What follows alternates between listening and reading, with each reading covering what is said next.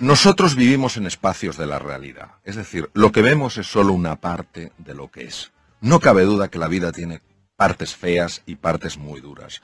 Y negarla, negarlas es negar la realidad. Lo único es que junto a esa parte de la realidad que no nos gusta, podemos también buscar esa parte de la realidad que existe. Es decir, esto no hay, esto no funciona. Bueno, ¿cómo podría hacer que funcionara? Ten en cuenta que donde nosotros llevemos la atención van nuestras emociones y se hace más real para nosotros. Es decir, si solo estamos enfocados en el aspecto negativo de las cosas, llega un momento, literalmente, en el que aunque haya algo positivo y valioso, no lo podremos ver. Es imposible verlo. La percepción es una construcción cerebral. Y antes os he estado escuchando que habláis de, la mentalidad positiva. Hay personas que viven en un mundo de oportunidad. No niegan la realidad de los problemas. Tampoco niegan la posibilidad de las oportunidades. Y hay personas que viven constantemente en un mundo de amenaza. Viven en el mismo espacio físico, pero no viven en el mismo espacio mental. Si yo creo que hay oportunidades, encontraré una dificultad, tendré que lidiar con esa dificultad, pero yo no me concentraré, no llevaré toda mi atención al, problema, sino también a la búsqueda de la solución, con lo cual es mucho más probable que la encuentre. Pero eso no es genético, no tiene que ver con la personalidad, es decir, soy una persona, hay personas que es como... Mira, Andy, fundamentalmente podemos decir así, eh, podemos dar los siguientes datos. El 40% es genético y el 60% es no genético. Ahora bien, dicho esto, tenemos que añadir un nuevo elemento. ¿Quién hubiera pensado hace unos años? En el Sahara, por ejemplo, no se podía hablar de esto porque parecía que era algo esotérico. ¿Quién hubiera dicho hace unos años que los estados emocionales de la persona podían afectar al material genético? Hoy hay una ciencia de peso sólida, más que reconocida, llamada epigenética, que demuestra que los estados emocionales de las personas movilizan ciertas hormonas, moléculas de la emoción, que interactúan con la membrana de la célula, tienen acceso al material genético y hacen que unos genes se queden dormidos y otros genes despierten. Imaginaros el impacto de esto, es decir, hay algunos genes que es fabuloso que despierten, genes relacionados con neurotransmisores asociados a la inteligencia, y hay otros que es muy interesante que sigan dormidos. ¿Qué quiere decir? Que una vez que se ha descubierto la epigenética, ya tampoco podemos decir 40 y 60, es, uff, como decía nuestro gran filósofo eh, José Ortega y Gasset, el ser humano no es un participio, es un gerundio. No estamos hechos del todo, sino que nos vamos haciendo. Lo primero que tenemos que entender es que esto es un proceso. Y la pregunta es, ¿realmente el cerebro puede, eh, puede cambiar? Hoy sabemos que el cerebro es plástico. Entonces, la neuroplasticidad tiene dos componentes. Eh, tiene dos, dos facetas. Uno, la conexión de nuevas neuronas y otro, la generación de nuevas neuronas a partir de células madre. Nosotros podemos generar entre 500 y 1000 neuronas a partir de células madre al día. ¿Qué quiere decir? Quiere decir que cuando nosotros estamos buscando el lado positivo de la vida, sin negar que hay un lado muy duro, muy doloroso y muy desfavorable, estamos cambiando la estructura física del proceso. Entonces, ten en cuenta que las células madre eh, tienen que viajar un milímetro hasta el hipocampo y ahí en 21 días se han convertido en nuevas neuronas. Estas nuevas neuronas de la memoria y el aprendizaje reestructuran toda nuestra personalidad porque tienen conexiones a, la corteza cerebral. ¿Qué quiere decir? Que en el fondo estamos reinventando nuestro cerebro y va pasando el tiempo. Y si nos mantenemos, si seguimos con nuestras caídas, con nuestras desesperanzas, diciendo esto es una tontería, pero volviéndolo a tomar, llega un momento en el que el cerebro realmente, físicamente cambia y de manera natural empiezas a ver con especial facilidad aquello de la vida que sí está bien. Con lo cual, tu forma de relacionarte con la vida es radicalmente distinta porque te relacionas con más ilusión, con más alegría. ¿Niegas el problema? No, pero das más peso a la oportunidad. Este, cuando tiene una bronca o tiene algo guardado, no se lo puede sacar de encima, cuando insulta al aire, cuando le pega una trompada a una pared, cuando grita, digamos, cuando eso se lo saca de encima. Eh, mira, eso es verdad. La sensación que una persona tiene en esos momentos eh, es de liberación. Lo que se ha visto es que cuando se utiliza con frecuencia ese canal, el tejido cerebral dedicado a la expresión violenta de las cosas aumenta. ¿Qué quiere decir? Quiere decir que mm, hay un camino, y, completamente de acuerdo con lo que habéis dicho, esto no es, no es sencillo. Quien pretenda decir que esto eso es humo puro, eso es engaño y eso es tomar el pelo a la inteligencia de las personas. Es un proceso que requiere un compromiso enorme y ese compromiso solo llevas a cabo cuando eres consciente, un poco lo que decías tú, Andy, del precio que estás pagando, Ah, del precio, que has pagado y del precio que vas a seguir pagando eh, en, en tu vida. Pues yo eh, recomendaría mucho lo siguiente. Es una técnica increíblemente sencilla. Tomar una hoja de papel y empezar a escribir las emociones. ¿Por qué esto es tan potente? Porque la zona anterior izquierda del cerebro, que se llama la zona prefrontal izquierda, es la base de las emociones positivas. Cuando nosotros, una emoción que la tenemos ahí y que nos está desbordando, pero que todavía no la hemos articulado en el lenguaje, empezamos a articularla en el lenguaje, a la fuerza para poderla articular en el lenguaje, para poderla escribir, tiene que pasar por la zona prefrontal izquierda. ¿Y Es- entonces qué pasa cuando pasa por ahí? pues es imaginaros un hierro súper caliente que lo haces pasar Por un agua. tanque de agua fría. Entonces, no es que la temperatura, eh, desa- ese ese aumento de temperatura desaparezca por completo, pero sí se aminora. Y en ese momento ya puedes gestionar luego, otra cosa importantísima y que se ha demostrado de una utilidad máxima es en esos momentos, cuando uno está así, uno es peligroso. Lo que hoy sabemos desde la neurociencia, que han pasado muchos años, es que hay muchos elementos químicos. Y cuando hay esa frustración y esa tensión, hay una química que nos convierte en personas peligrosas. En ese momento, si tú vas a tu casa, vas a ver a tus hijos, vas a ver a tu mujer, a tu marido, a quien sea, y les vas a ver como oponentes. Es decir, les deshumanizas. Entonces, hay otro sistema súper, súper sencillo y súper potente para reducir esto, que es el ejercicio físico. Caminar acelerando el corazón y la respiración. ¿Por qué? Porque al hacer eso, hay dos cosas que se ponen en marcha. Una de ellas se llama, o dos hormonas, se llama la oxitocina. Y el otro es la beta endorfina. Ambas hormonas tienen la capacidad de desconectar un núcleo cerebral que se llama la amígdala. La amígdala y el hipotálamo son las bases de las, relaciones, de las reacciones de ira.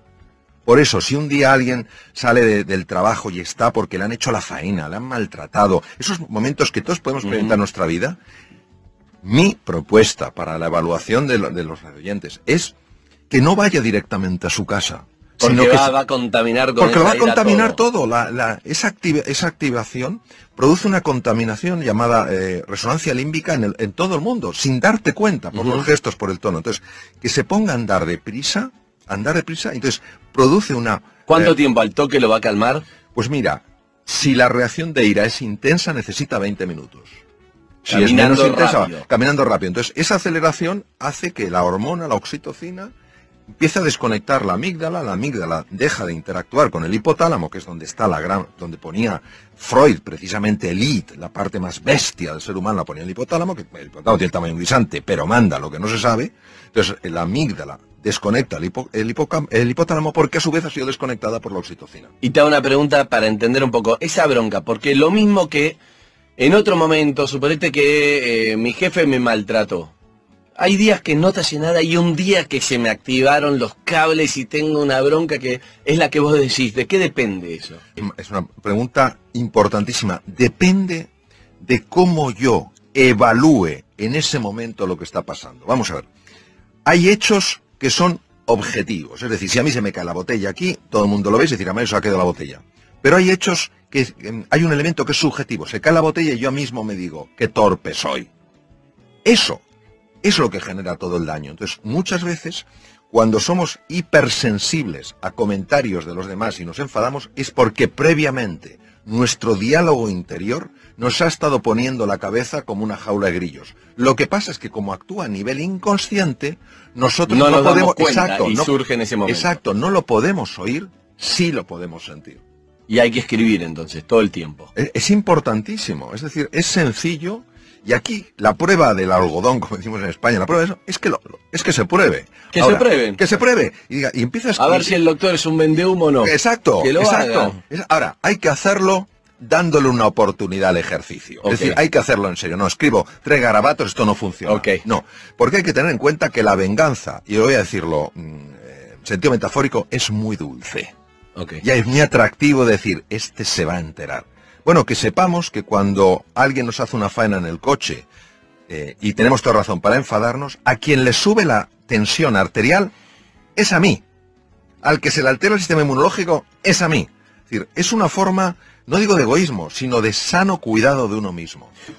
Se trata de conocerse para comprenderse y comprenderse para superarse. Vamos a ver.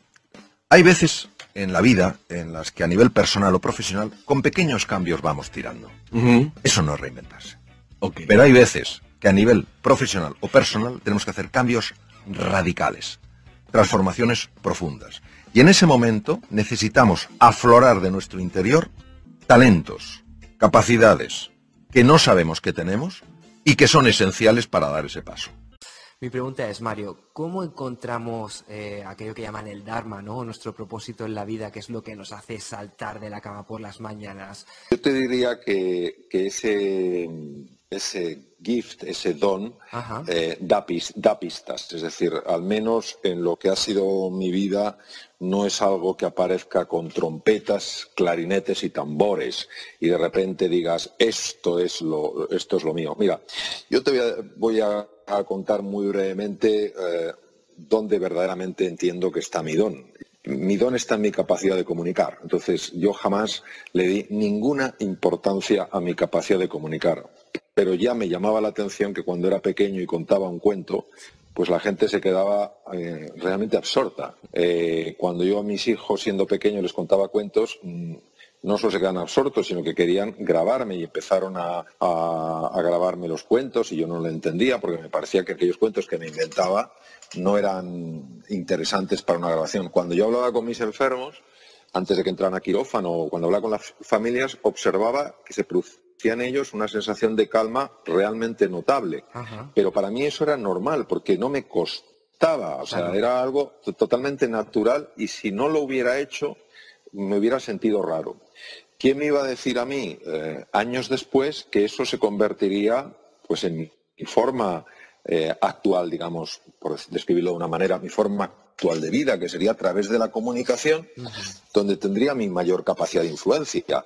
¿Qué ocurre? Que hay muchas personas que tienen un talento, que tienen un don, pero como les es tan natural y estamos acostumbrados a valorar solo aquello que cuesta un montón de esfuerzo, que hay que pelear para lo bestia, que hay que tal cual, no acaban, no acaban de valorar eso. Entonces no, no creen que eso tenga suficiente interés. Entonces, yo me acuerdo que cuando, cuando tenía cierto tiempo libre, mm, tanto en mis estudios de medicina como, como en el ejercicio de mi profesión, siempre me dedicaba a, leer cosas de, superación personal, siempre me dedicaba a leer cosas que tenían que ver con la relación mente-cuerpo. Por eso era como una parte que yo integraba de forma, pues me parecía bastante normal en el campo de la medicina, y sin embargo era una cosa que estaba buscando su propio espacio para en un momento determinado mm, llevarme a otro nivel. ¿no? Entonces yo diría eso. En, primer lugar, eh,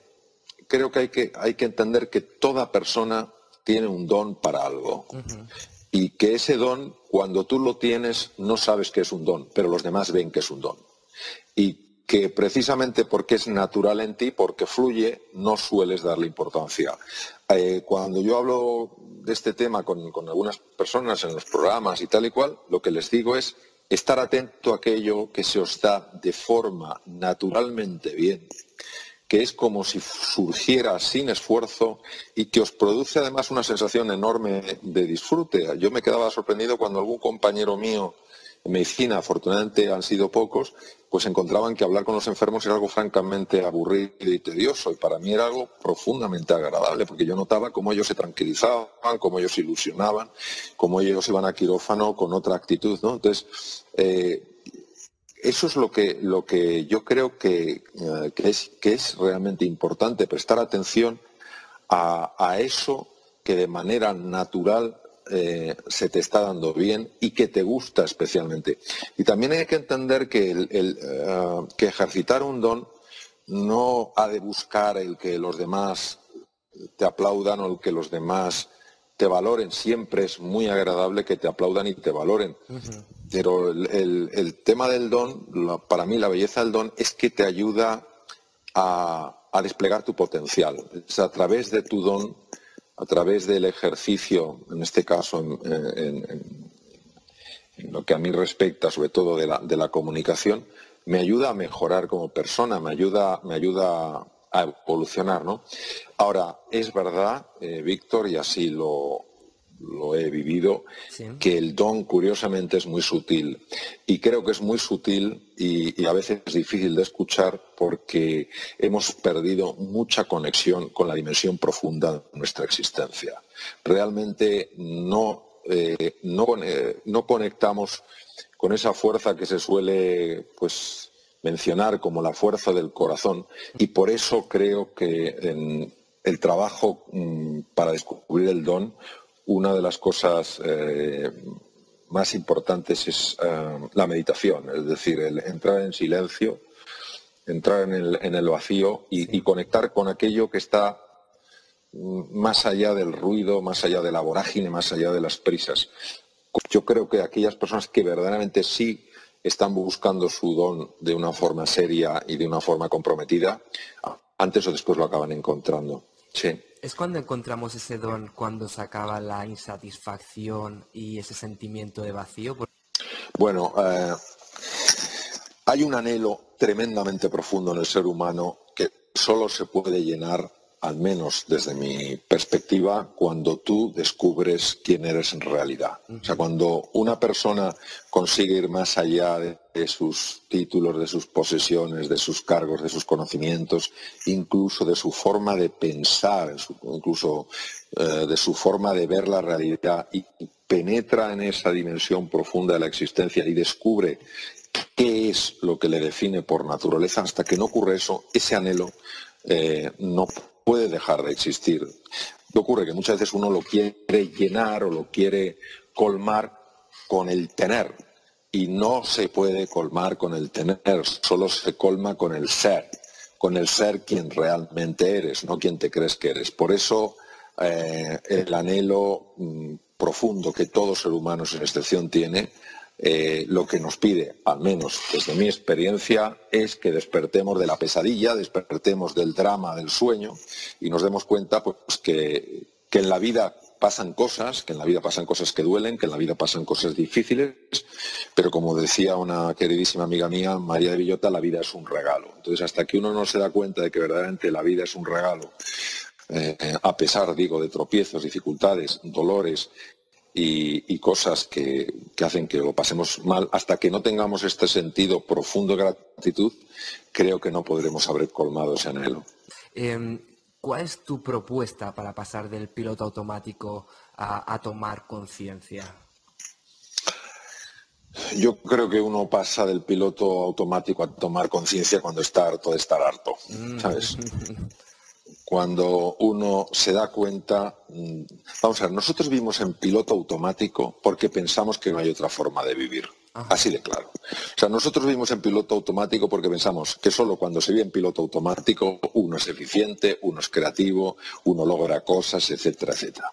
Esto es como el pez. El pez no sabe que está eh, dentro del agua hasta que le sacan de ella. Pues nosotros andamos dentro del agua pensando que, que no hay más mundo. Y entonces decimos, bueno, pero no hay más, más mundo que, que el mundo de las prisas, no hay más mundo que el mundo de estar en 27 cosas a la vez y realmente eh, eso es lo que nos ocurre. ¿Qué pasa? Que cuando tú oyes algo, lees algo, ves algo que de alguna manera te hace descubrir, te hace caer en la cuenta de que si hay otro mundo posible, entonces te planteas mirar en otra dirección. Eh, ese, ese, caer en la cuenta, eso que me gusta llamar insatisfacción inspiradora, es lo que hace que una persona se pare. ¿Qué ocurre? Que da mucho vértigo porque hemos cogido mucha inercia. Entonces, eh, da mucho vértigo pararse porque uno piensa que pararse eh, es eh, el fin. No, ¿qué va? Hoy sabemos que la desaceleración de una persona reequilibra el sistema nervioso central, lo sabemos, está demostrado. Las personas que, por ejemplo, consiguen pararse unos minutos,